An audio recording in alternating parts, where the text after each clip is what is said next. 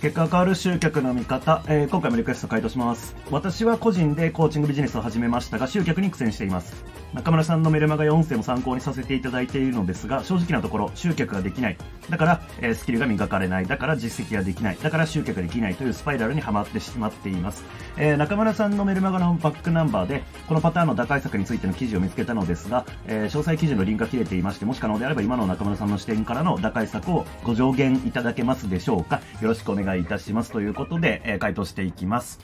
えっ、と、まあ、僕のバックナンバーのブログということで、うんと、どれかな？まあ、結構昔のやつですね。2019年とかの、えーメールのやつなんですけど、まあ、ちょっとその、リンク切れになってたやつ、えーノートにリンク飛ばしてたんですけど、まあ、ノートね、ちょっと全部非公開にしてるっていうのもあって、まあ、見れなくなってたと。で、えっ、と、まあ、端的に、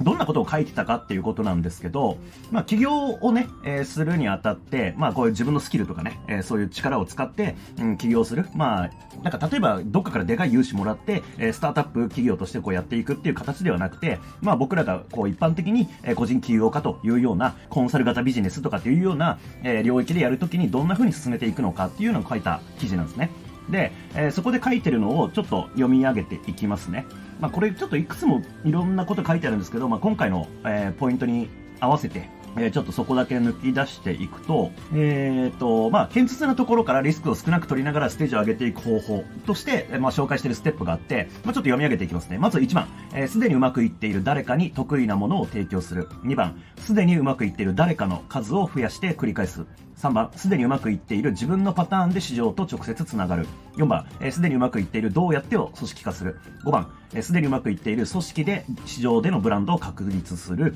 えー6番、すでにうまくいっている市場でのブランドで新しい市場とつながるということで、うんと、まあ、これ僕がね考えたわけではなくて、あの、田中実さんという方がいて、まあ、いろいろと僕も、あの、お世話になった方なんですけども、まあ、その方が確か言ってたんですよね、これって。で、まあ、これちょっと一個ずつ説明していきますね。まあ、まず一番が、すでにうまくいってる誰かに得意なものを提供するっていうこと。で、えっ、と、よくある、こう、企業の、まあ、僕らよりな業界の常識として、なんか自分が、まあ、いわゆるこう、なんだろ、知識とビジネスって言われたりするんで、うんと、自分が知っていることをまだ知らない人に教えるっていう方法を取りがち。で、ただ、これって、例えばもう、企業とか、こう、マーケティングとか、集客とかっていう領域って分かりやすいと思うんですけど、まあ、自分ができていることで、相手ができていないことってやろうとすると、究極的にはまだ何もなされていない、こう、要はシンプルに言うと、お金ない人。あの、稼げてない人たちを相手にしなきゃいけないっていう状態が広がってしまうんですよね。まあ、これはまあ考えてみればそうだと思うんですけど、うん。ってなると、どうですかねシンプルに、えー金払いが良くない市場に対して、えー特攻してっても、それは当然お金稼げないじゃんって話なんですよ。じゃあどうするかっていうとこなんですけど、すでにうまくいっている人、何かこう売り上げ立ててる人とかに対して、自分の得意なものを提供しようっていうこと。これが最初のステップ。例えば僕のとこにも結構来るんですよ。あのー例えば広告出してると、うんと、広告拝見しましたみたいな感じで広告運用代行してるんで、えーどうですかみたいな個人の人も来るし、会社からも営業メール来るし、えーセールスコピー、セールスライティングですね。の、まあ、端的に言うとセールスレター僕に書かせてくださいみたいな営業が来たりします。うん。まあ、これが、要は、すでにうまくいってる誰かに得意なものを提供するっていうこと。まあ、あいにくちょっと僕はそういう営業メールとかから、うん、まあ、お願いしますっていう風になったことは一回も、まあ、ないんですけど、ただやり方としてはそういうことなんですよ。まあ、すでに売り上げを立てている人が何か困ってることないかなっていう。で、売り上げが立ってる人はお金払い、まあ基本的にはいいですから、まあ当然無駄なものとかいらないものにお金払うってわけではないですけど、なんか自分が困っている部分に、えーお金を払ってこう解決しに行くっていうのはもう当たり前のね、え文化になってますからね。うん、例えばまあ今僕自身で言うと、えー電子書籍の出版までの作業とか、うん、まあ僕も別にできますけど、えーそれに時間かけるわけにはいかないんで、えーまあお金払ってやってもらったりしてるわけです。まあこの音声に関しても、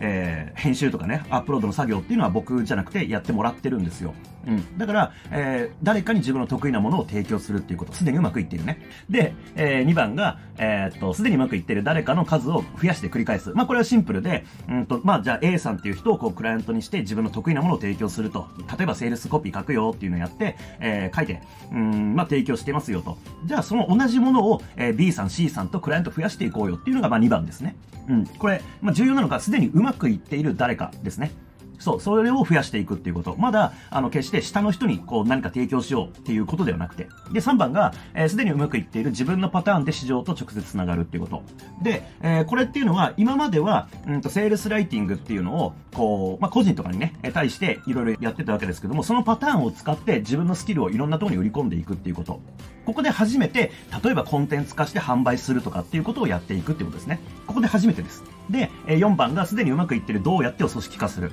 まあ、要は自分のやり方っていうのを自分だけじゃなくて、えー、まあ、今の僕のように、例えば外注を使ってやるとか、えー、そんな感じで、こう、組織にしていくっていうのが4番。で、5番が、えー、すでにうまくいってる組織で市場でのブランドを確立する。まあ、この辺になってくると、ちょっと規模感が変わってくるんで、うんと、まあ、なんともっていう感じですけども、まあ、僕は前職コンラボってとこにいましたけども、まあ、まさにコンラボやってたっていうのは、まあ、そこですよね。えー、まあ、僕が入った当初っていうのはここ、すでにうまくいっている組織で、えー、市場でのブランドを確立するっていうのが、まあ、5番です。で、最後が6番、すでにうまくいっている市場でのブランドで新しい市場とつながる。で、これも、えー、コンラボ時代経験しましたけども、えー、まあ、いわゆるコンサル型ビジネス、コーチとか、えー、コンサル担当とかやってる人たちに対して、なんか、いろいろとね、マーケティングだとかなんだとかっていうのをこう提供するっていうのをやってきましたけども、まあ、その方法を、まあ、ある時、その、ジムとか、え、スタジオ、まあ、いわゆるこうフィットネス系の、え、経営者向けにやったっていうことがあるんですね。これが今までやっていたパターンを他の市場に、え、適用する。まあ、他の市場とつながるっていうことです。うん。だからまあ、えっ、ー、と、質問のところに戻っていくと、まあ、集客できない、スキル磨かれない、実績ができない、集客できないっていうスパイラルなんですけども、